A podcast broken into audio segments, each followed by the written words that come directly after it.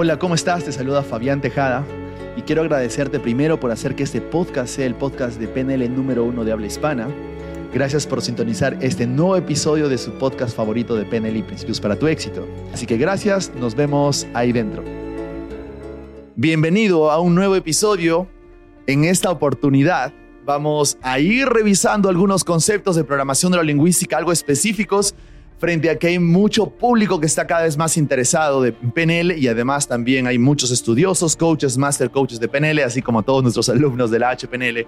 Así que en esta oportunidad quiero mostrarles un pequeño extracto que en realidad no es tan pequeño comparado a la información que, que, que te estoy dando del metamodelo. El metamodelo viene a ser este modelo que utilizamos en programación neurolingüística simplemente para encontrar la causa raíz o las causas raíces de los problemas que tiene la persona, ¿no?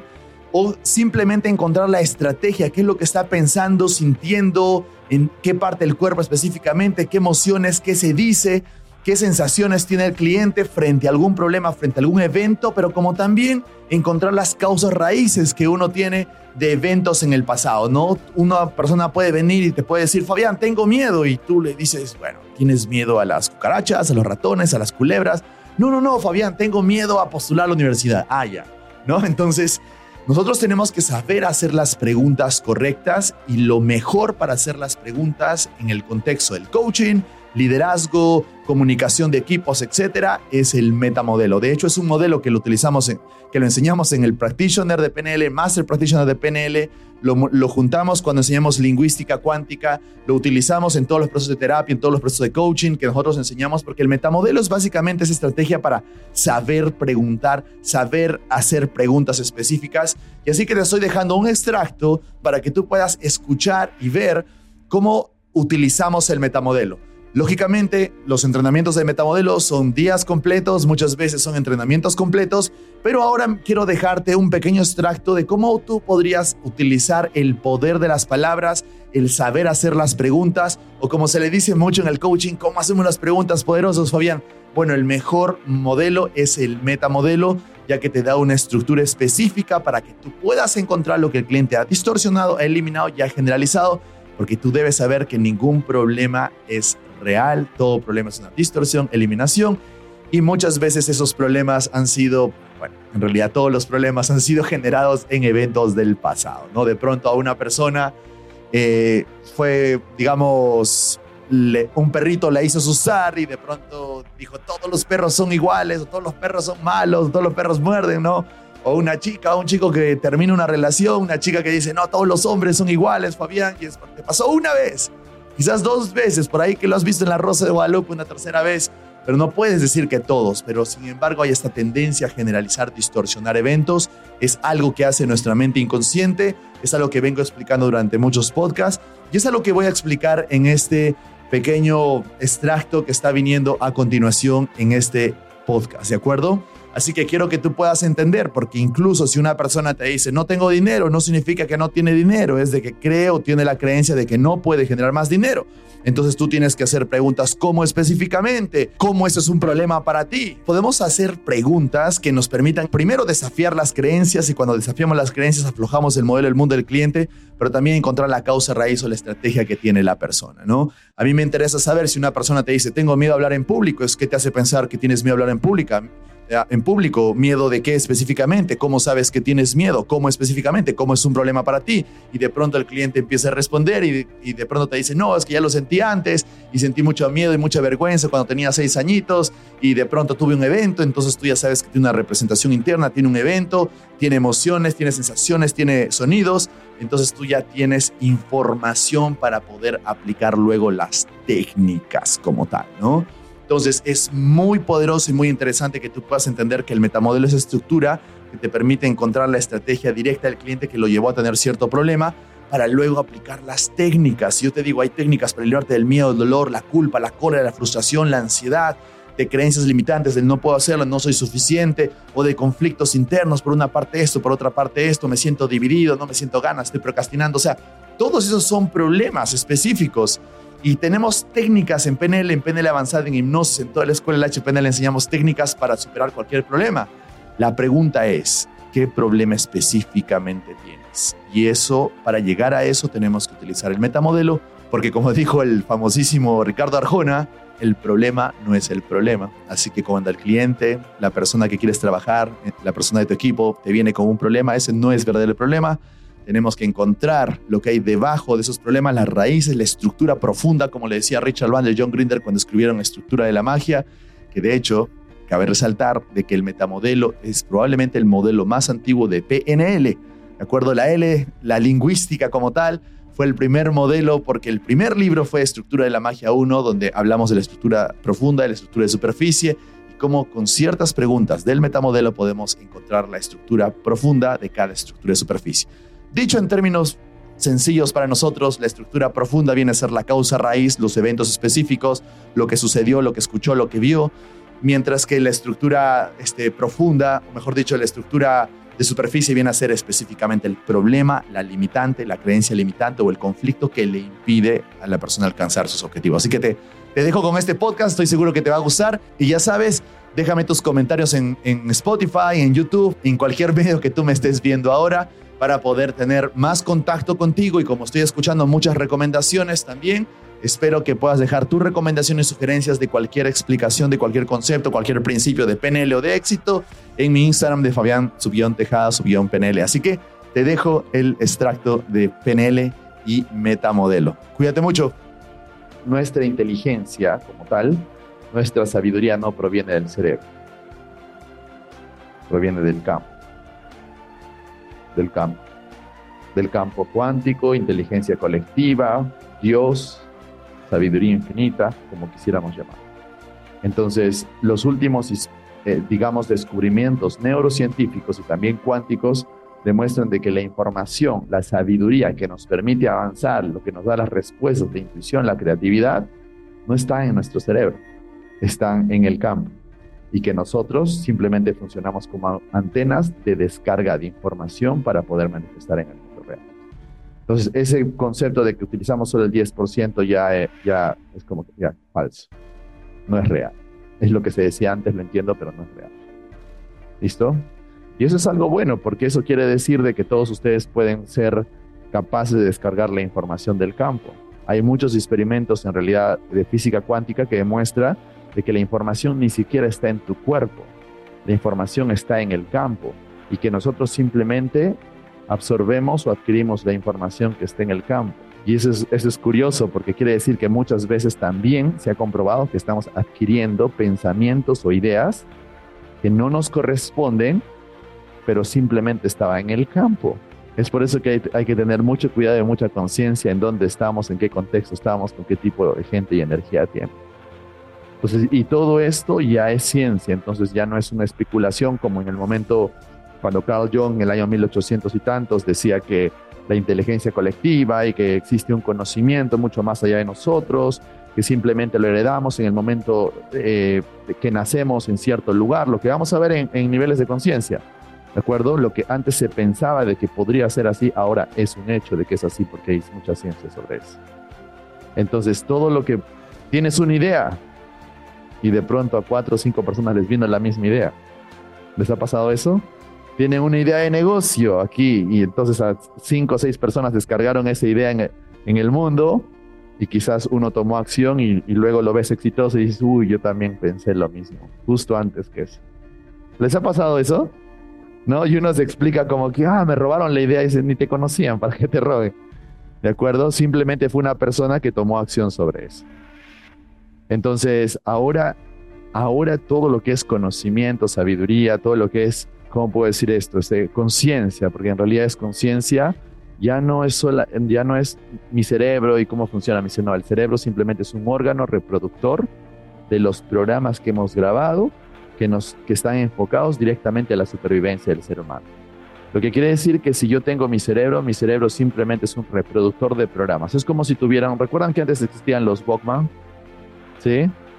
¿Quiénes son lo suficientemente jóvenes para... ¿No?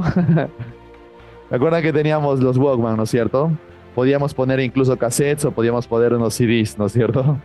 Entonces es como si tuviéramos un reproductor nada más de los programas que ya están grabados ahí. Por tanto, nuestro cerebro es un órgano reproductor de los programas que se han establecido bajo las experiencias del pasado. Entonces, los programas que hemos memorizado, ya sea porque tuvimos la experiencia de algo o los programas basados en experiencias que hemos tenido del pasado.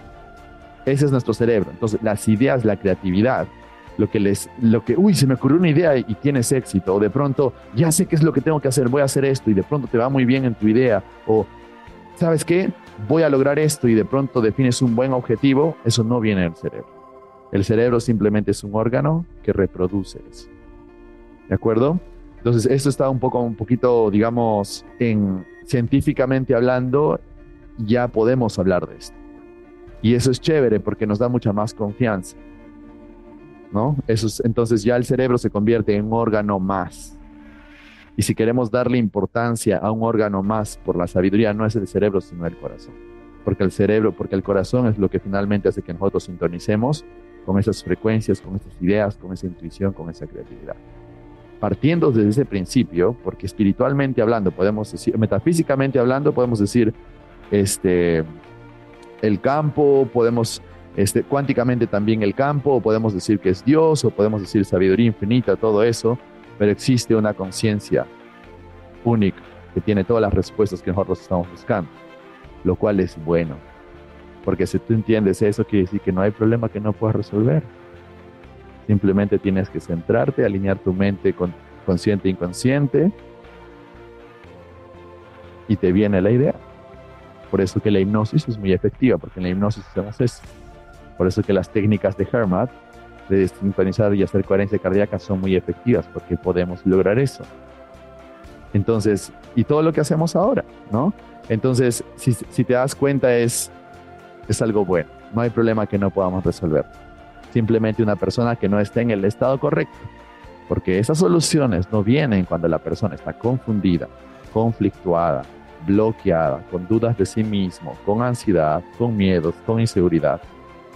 Las personas, ay, ¿por qué no puedo resolver esto? Todo me pasa a mí, ya he intentado, he intentado todo. Sí, no te va a venir la idea, créeme, por más de que sigas gritando de esa forma. De alguna u otra forma tienes que liberarte de la ansiedad, de los miedos, las dudas, y la idea viene. Hay estrategias para eso. Hermat, autohipnosis, hipnosis, timeline therapy ayudan a hacer eso. ¿Te das cuenta? Esto es chévere, ¿sí o no? Porque de pronto eres, dices, uy, entonces, ¿puedo resolver todo? Sí, lo que te está afligiendo ahora tiene solución. Una cosa es el conocimiento y otra cosa es la sabiduría. El conocimiento, ahí es donde tú puedes tener un nivel alto de IQ y poder resolver ejercicios o problemas más rápido que otras personas. Y eso se debe normalmente a que tienen más conexiones neuronales en cierta parte del cerebro. Eso no es sabiduría. Sabiduría es conocimiento más experiencia. Entonces, eso es diferente. Tú puedes tener a una persona que tiene un IQ altísimo, pero no sabe relacionarse con las personas. Es incapaz de hacer una buena presentación. Es incapaz de conectar con el corazón de la otra persona. Entonces, no podemos ponerlos a los dos como un mismo nivel. Sí son importantes, el conocimiento te lleva a la sabiduría, pero el conocimiento no es mejor que la sabiduría. Y no son separados. El conocimiento es el primer paso para la sabiduría. No, ya salgamos de ese tipo de preguntas. Para el máster, para el máster. En el máster vamos a ver eso, vamos a hablar más de física cuántica y cómo creamos nuestra realidad, así que vamos a tocar un poco más de esto.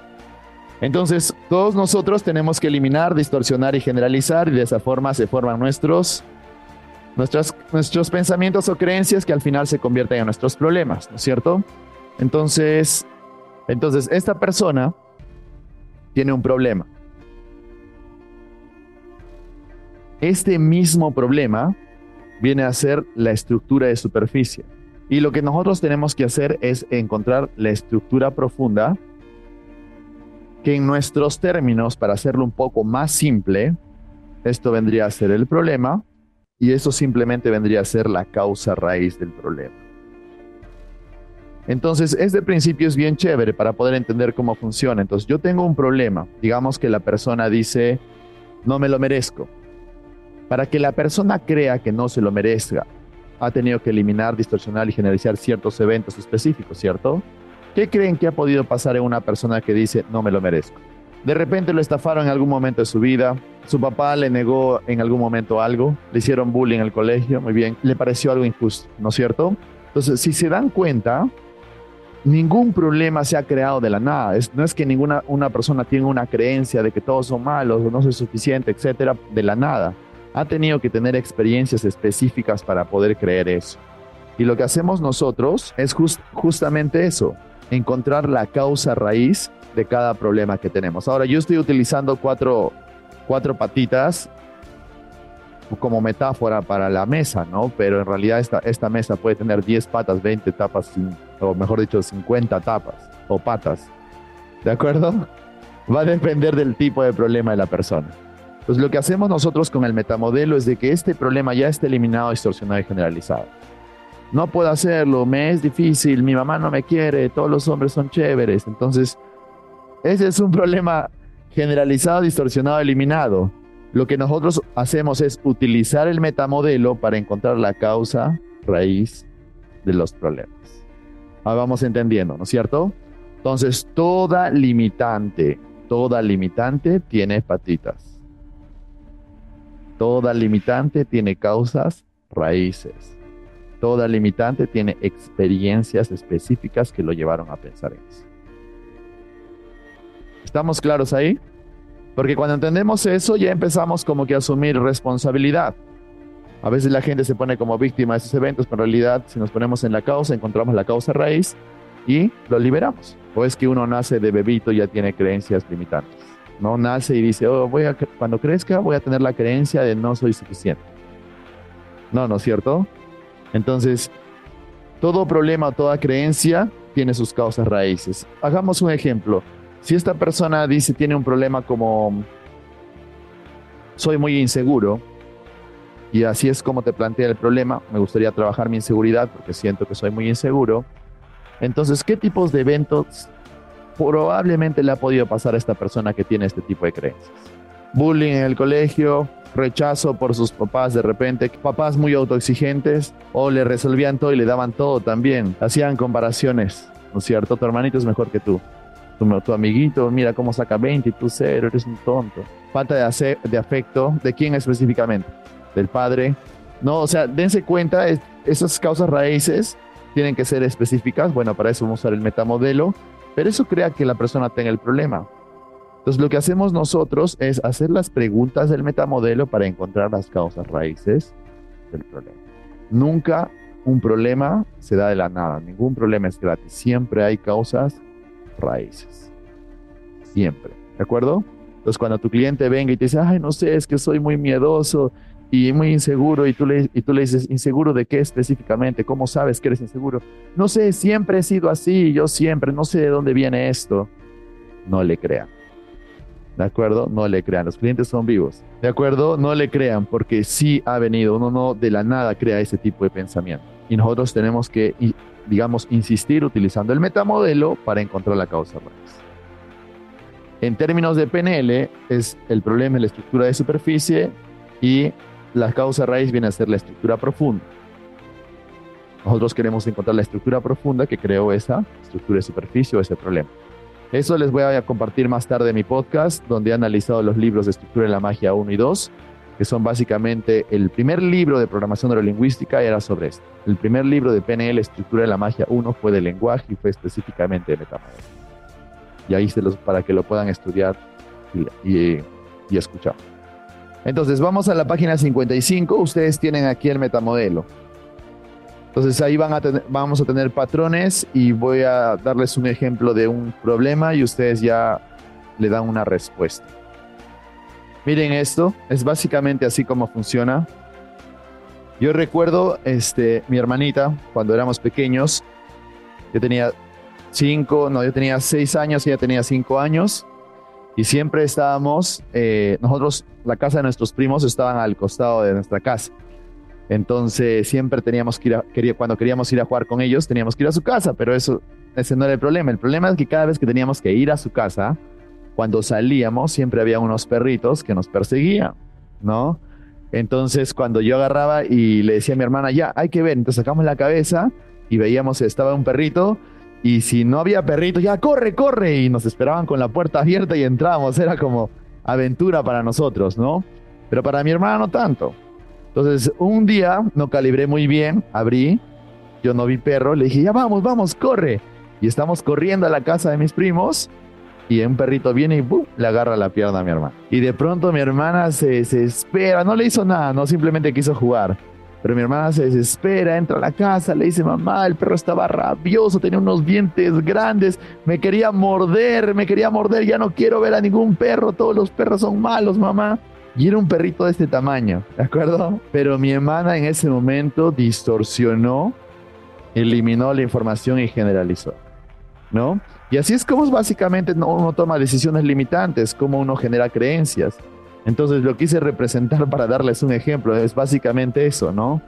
Entonces primero tienes la estructura profunda o el evento, la experiencia en sí, ¿de acuerdo? El perrito que simplemente quiere jugar contigo y con sus dientes te roza la pierna. Ese es el hecho, ¿de acuerdo? El perrito le roza la pierna con sus dientes. Pero cuando hay intensidad emocional negativa, o sea, de pronto la persona siente mucho miedo, se da el proceso de distorsión, eliminación, generalización, entonces dijo, el perro me quería morder, estaba furioso, estaba rabioso, los dientes eran muy grandes, mamá. Eliminó, obviamente, porque ni siquiera dijo qué perro ni en dónde, es más, generalizó diciendo todos los perros muerden, todos los perros tienen rabia y todo eso que por cierto era el tiempo en el que en Perú hablaban de que los perros en la calle tenían rabia, una cosa así, ¿sí? Entonces, y, bueno, pongo esta foto nomás porque asociaban a esto, pero no quiere decir que los pitbulls sean malos, ¿de acuerdo? Sino que es una figura que tuvo la gente en su momento de que los pitbull eran perros que atacaban, malos y todo eso, lo cual simplemente eran perros. Pero es así como nosotros hacemos el proceso de eliminación, distorsión y generalización. Tenemos un evento específico y si hay una emoción presente negativa muchas veces, distorsionamos, eliminamos y generalizamos. Eso hacemos todo el tiempo. Cuando hablo de eliminación, simplemente es que elimino todos los factores presentes. Mi, hermana dijo, todos los perros me muerden y eliminó qué perro, qué tamaño tenía, en qué momento, qué es lo que hizo. No, ella dijo, todos los perros me muerden, el perro me mordió. Se eliminó toda la otra información existente. Porque si hubiera sido exacto, hubiera dicho, el perro, yo estaba caminando, colocó sus dientes y este, agarró un poquito de mi pierna, no me dolió. Ese hubiera sido el momento específico, pero no, dijo, el perro me mordió. Eliminó la información, la distorsionó y luego la generalizó diciendo, todos los perros son malos, todos los perros mueren, ¿no? Entonces, y estuvo así, me acuerdo, mi hermana estuvo así por buenos años, hasta los 12 más o menos que nos regalaron ya un perro, ¿no? Y era un, era un Doberman cruzado con pastor, así que era un, era un destroyer. Y, y era molestoso que mi hermana tenga miedo a los perros porque, ponte, decía, ya mi mamá nos llamaba a almorzar y decía, ya bajen ya bajen a comer y mi hermana decía, no voy a bajar hasta que no guarden al perro, ¿no? Entonces, y era molestoso guardar al perrito para que ya bajara, ¿no? Entonces, después me acuerdo con mi papá agarraron y, y mi papá le dijo, mi papá fue inteligente y le dijo, mira, ¿sabes qué? El perrito no te va a morder, llévale tú la comida y el perrito va a saber que tú eres la que le das la comida. Y empezó a hacer eso. Poco a poco y el perrito la terminó amando a mi hermana y la única que tiene foto y cuadro en la casa con el perro es mi hermana. Sí, es lo más curioso. Ahora lo terminó amando hasta, el final, pero, pero es chévere, ¿de acuerdo? Eso se llama, por cierto, terapia de exposición, ¿no? Cuando lo expones a sus miedos, pero en, pequeños, en pequeñas dosis, ¿no? Hasta que la persona va haciéndose más valiente. Bien, ahora ya van entendiendo, ¿cierto? Entonces, eso es, eso es importante entender, porque eh, toda experiencia negativa ha sido eliminada, distorsionada y generalizada. Toda. Por más de que el cliente te dije, no, es que tú no supiste, lo que me pasó a mí fue real. Mentira. Has distorsionado, generalizado y eliminado. Por eso es que nunca se coman los problemas de los clientes. Nunca. Eh, los clientes tienden a dramatizar y, y tú no sabes si sí me pasó y lo que yo te cuento fue real. No. Has eliminado, distorsionado y generalizado. ¿De acuerdo? Esto es bueno que ustedes sepan porque los clientes son vivos. Son bien vivos. Se tratan de dar la vuelta como para decir que su problema es real, pero no es real. De hecho, ahorita se me viene a la mente, pero hay una frase que dice ningún problema es real. todos los problemas son distorsiones. Virginia Satir decía, todos los problemas son generalizaciones. O sea, todo lo que tú crees que te sucedió en el pasado, que crees que fue real, no fue real. Fue distorsionado, eliminado y generalizado. Y simplemente pudiste percibir una pequeña parte de lo que realmente sucedió. Que si tú haces que la persona sea consciente del todo, pues entonces el problema se libera. Y ahí es donde entra la PNL con los cambios de contexto, perspectivas, tercera posición, lo que hacemos en Timeline Therapy. Por eso funciona muy bien. Listo. Entonces vamos al, a su hojita en la página 55. Bien, lectura de mente, pretendiendo saber el estado interno de la otra persona. Yo no te gusto. Y tú le preguntas, ¿cómo sabes que no me gustas? Eso se utiliza para recuperar la fuente de la información. O performativa perdida, cuando se emite un juicio de valor. Es malo ser detallista. ¿Quién dice que es malo? ¿De acuerdo con quién? ¿Cómo sabes que es malo? Esto es para reunir evidencia, recuperar la fuente de la creencia o la estrategia de la creencia. Causa-efecto. Cuando la causa es equivocadamente colocada afuera de tu ser, me haces poner triste. ¿Cómo es que lo que estoy haciendo causa que tú elijas sentirte triste? Y corres, ¿no? Y corres. ¿Cómo específicamente te hago sentir triste? Esto es para recuperar la opción. 4. Equivalencia compleja. Cuando dos experiencias son interpretadas como sinónimos. Ella siempre está gritándome, yo no, le, yo no te gusto, yo no le gusto. ¿Cómo sabes que gritarte a ti significa que no le gustas? ¿Alguna vez has gritado a alguien que te gusta? Esto es para recuperar la equivalencia compleja. Cuestiónalo con otros ejemplos similares. 5. Presuposiciones. Si mi esposo supiera cuánto he sufrido, él no haría eso. Aquí hay tres presuposiciones. Yo sufro, mi esposo actúa de cierta manera, mi esposo no sabe lo que he sufrido. Pregúntale, ¿cómo escoge sufrir? ¿Cómo es que él está actuando? ¿Cómo tú sabes que él no sabe? ¿De acuerdo? Entendiendo lo que les he explicado, sabemos de que la persona escoge sufrir. ¿Cierto? Entonces, una persona podría decir, no, pero yo no escojo sufrir, escoge sufrir. ¿Y saben por qué? Porque todo problema es una ganancia secundaria. Tú tienes el problema que tienes ahora porque estás ganando algo al respecto. Todos. En algunos son más obvios, obviamente, ¿no es cierto? Es como que no quiero dejar mi depresión porque, porque con la depresión mi esposo me da mucha atención, me atiende, me ama. Que si yo me sano y me siento bien, él se va de la casa. Ah, ya. Entonces usas tu problema para retener a tu esposo. Es una ganancia secundaria. Ahora, los mayores problemas siempre hay ganancias secundarias, pero si tú eres lo suficientemente crítico, específico, todos los problemas tienen ganancias secundarias. Eso que no sueltas, eso que dices, no, es que esto tiene que ser así y todo, es porque ganas algo al respecto. Todos los problemas tienen ganancias secundarias. Entonces uno escoge sufrir por elección. Generalizaciones. Cuantificadores universales, generalizadores universales tanto como todos, cada uno, nunca, ninguno, etc. Pregunta, ah, problema, ella nunca me escucha. Le preguntas, ¿nunca? ¿Qué pasaría si te escuchara? Eso es importante. Siempre que el cliente les presente una generalización, siempre devuélvanle la misma generalización. Es que todos son así. ¿Todos? Que siempre me pasa lo mismo. Siempre, ¿de acuerdo? siempre devuelven la misma generalización con un tono de, obviamente, de ironía. Todos, siempre, así igualito. Que siempre no es así, siempre, ahora le siempre. Operadores modales, de necesidad, como debes, deberías, tienes que, necesitas que. Yo tengo que cuidarla a ella. ¿Qué pasaría si lo hicieras? ¿Qué pasaría si no lo hicieras? O eh, operadores modales de posibilidad como tales, tales como puedes, podrás, podrías, posible, imposible. No le puedo decir la verdad. ¿Qué te impide hacerlo? ¿Qué pasaría si lo hicieras? Como todo problema es una generalización, estas preguntas, ¿qué pasaría si lo hicieras? ¿Qué pasaría si no lo hicieras? ¿Qué te impide hacerlo? Son preguntas que siempre las van a tener que hacer. ¿De acuerdo? Entonces ahí anótenlo, subrayenlo. A todo cliente, ¿qué pasaría si lo hicieras? ¿Qué pasaría si no lo hicieras? ¿Qué te impide hacerlo? Siempre.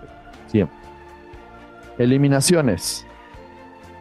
Nominalizaciones, palabras de proceso incluyendo los verbos que han sido congelados en el tiempo, convirtiéndolos en sustantivos.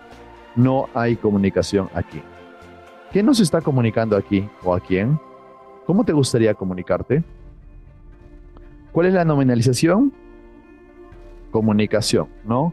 Solamente convertimos o agarramos el sustantivo y lo convertimos en verbo, ¿no? Comunicación lo convertimos en comunicando. Verbos inespecificados. Ella me rechazó. ¿Cómo específicamente? Y eliminaciones simples como yo estoy incómodo. ¿Acerca de qué? O falta de índice referencial.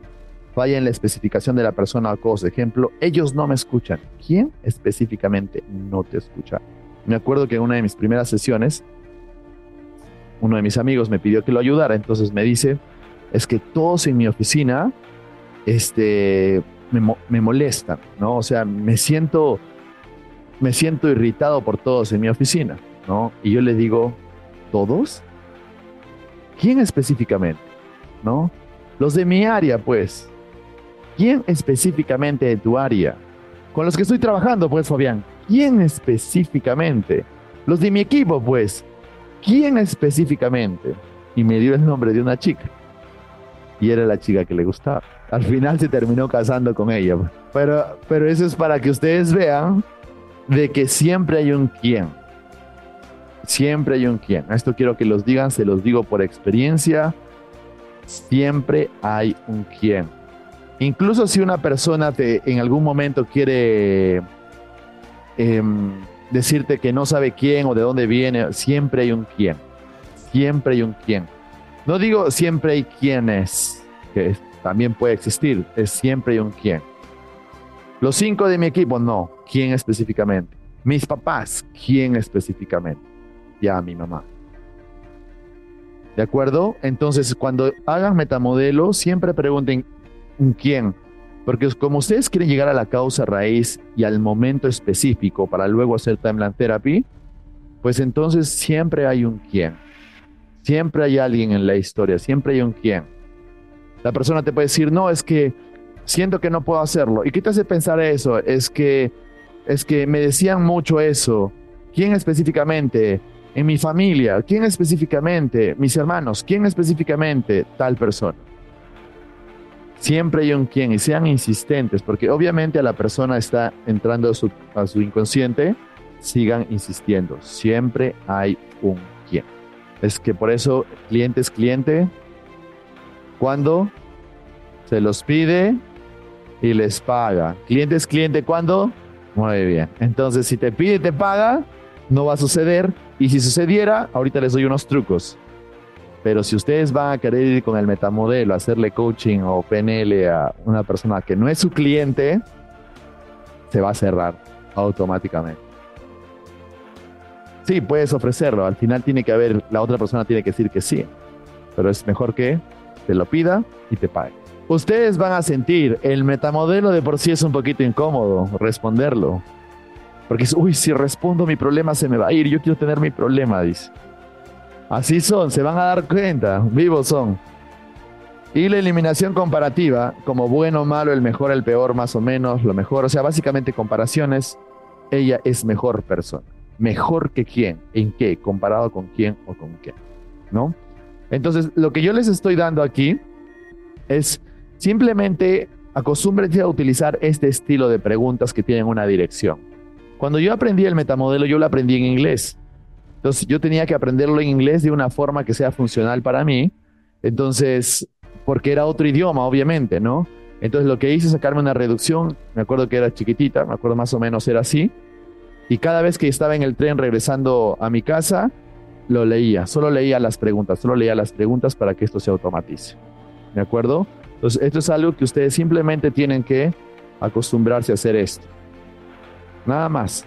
Me acuerdo cuando estudié coaching, la primera vez, este, el profesor dijo, toda la clave está en preguntas poderosas. Y dije, ya, pero ¿qué es una pregunta poderosa?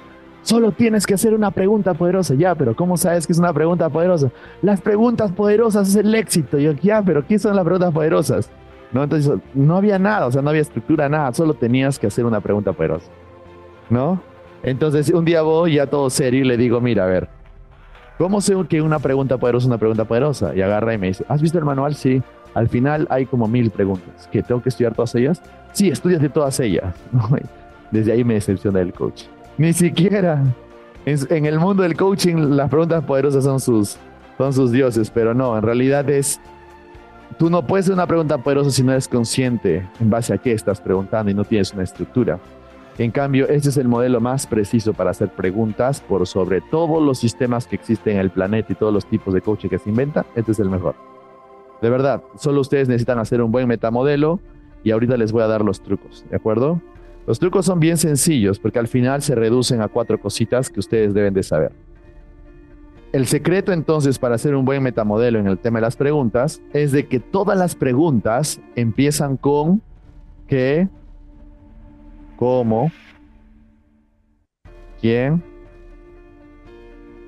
y qué específicamente. ¿De acuerdo? Todas las preguntas empiezan con qué, cómo, quién, qué específicamente. Todas. Si se han dado cuenta, ¿cuál es la pregunta que no utilizamos aquí? ¿Por qué? Entonces, ¿qué hacemos con el por qué? Miren aquí. Está prohibido preguntar por qué. Entonces, cuando pregunten por qué, ¿qué es lo que hacemos? Le tiramos la silla, ¿de acuerdo? Al primero que pregunte por qué, le tiramos la silla. Y si llego al fondo, por si acaso. ¿ah? ¿Por qué no preguntamos por qué? ¿Por qué es el camino al victimismo? Muy bien, ¿qué más? Es una pregunta muy abierta, no es nada específico. ¿Qué más? Excusas. Siguen el problema. Entonces, el por qué es lo peor que uno puede preguntar, ¿de acuerdo? El por qué te lleva al victimismo, a las excusas. El cliente se va más al efecto, se queja, utiliza el por qué para quejarse, el por qué no tiene los resultados que le gustaría tener. Entonces, el por qué es lo peor que uno puede preguntar cuando queremos llegar a la especificidad o la causa raíz del problema. ¿De acuerdo? Y nosotros queremos llegar a la causa raíz del problema para luego aplicar las técnicas y liberar la experiencia, el trauma, etcétera, etcétera. Entonces no podemos preguntar por qué. Y ahora, si ustedes se ponen a pensar, cuando una persona se encasilla en su pensamiento y sigue teniendo problemas o está en depresión, estados depresivos por mucho tiempo, ¿qué es lo que constantemente está reproduciendo en su cabeza? ¿Por qué? ¿Por qué? ¿Por qué? ¿Por qué me pasa esto a mí? ¿Pero por qué me pasó? ¿Por qué me hizo esto? ¿Por qué me, por qué me traicionó? Y estamos, ¿por qué? ¿Por qué? ¿Por qué? Y la persona se hunde, se hunde, se hunde. Así que ahora, a partir de ahora, está prohibido preguntar por qué. ¿De acuerdo? Sí. Recién van a poder preguntar, ¿saben dónde? En el máster, sí. Porque en valores sí usamos el por qué. ¿Saben por qué? Porque cuando hacemos valores sí entramos a un nivel abstracto. Los valores sí son abstractos y el por qué entra a la abstracción, ¿de acuerdo? Por ahora, por favor, solo qué, como, quién, qué específicamente.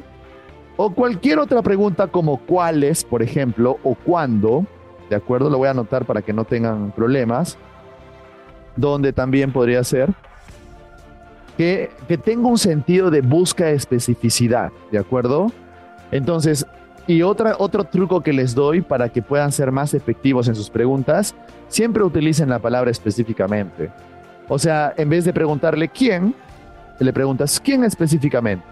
En vez de preguntarle cómo sabes eso, le preguntas cómo sabes eso específicamente. Entonces, ayudas a que el cliente te responda de forma más específica y sea más rápido tu metamodelo. Esto es simple, nada más tienen que hacer esto. Ya si ustedes quieren llevarlo a niveles más avanzados, en donde quieren entender, saber cuándo el cliente distorsiona, elimina, qué tipo de pregunta, eso ya lo van a ver en el Advanced, créanme. Eso es cuando ya temas más lingüísticos.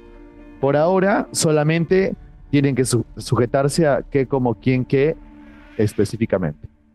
¿Estamos de acuerdo? Entonces, ¿cómo sé que he hecho una buena pregunta? ¿Cómo sé que he hecho una pregunta poderosa? Porque no sé por qué y usé qué, usé qué, cómo, quién, qué, específicamente. Entonces, mientras tú preguntes cómo, ¿cómo sabes eso? ¿Qué pasaría si lo hicieras? ¿Qué te pasa? ¿Qué, qué te impide hacerlo? O mejor que quién específicamente, ¿quién te dijo eso? Mientras yo pregunte, o haga preguntas utilizando esto, voy a estar bien. Se van a dar cuenta en la velocidad en cómo llegamos a la causa raíz del problema usando esto. Usas esto, más problema. Usas esto, llegas a la causa raíz. En 10 minutos, porque vamos a practicar sesiones de 10 minutos, van a ver cómo empezamos a tener las respuestas correctas. Se van a dar cuenta, tan rápido esto funciona. Pero háganme caso, todo se resume a esto. ¿Estamos de acuerdo? ¿Es un trato?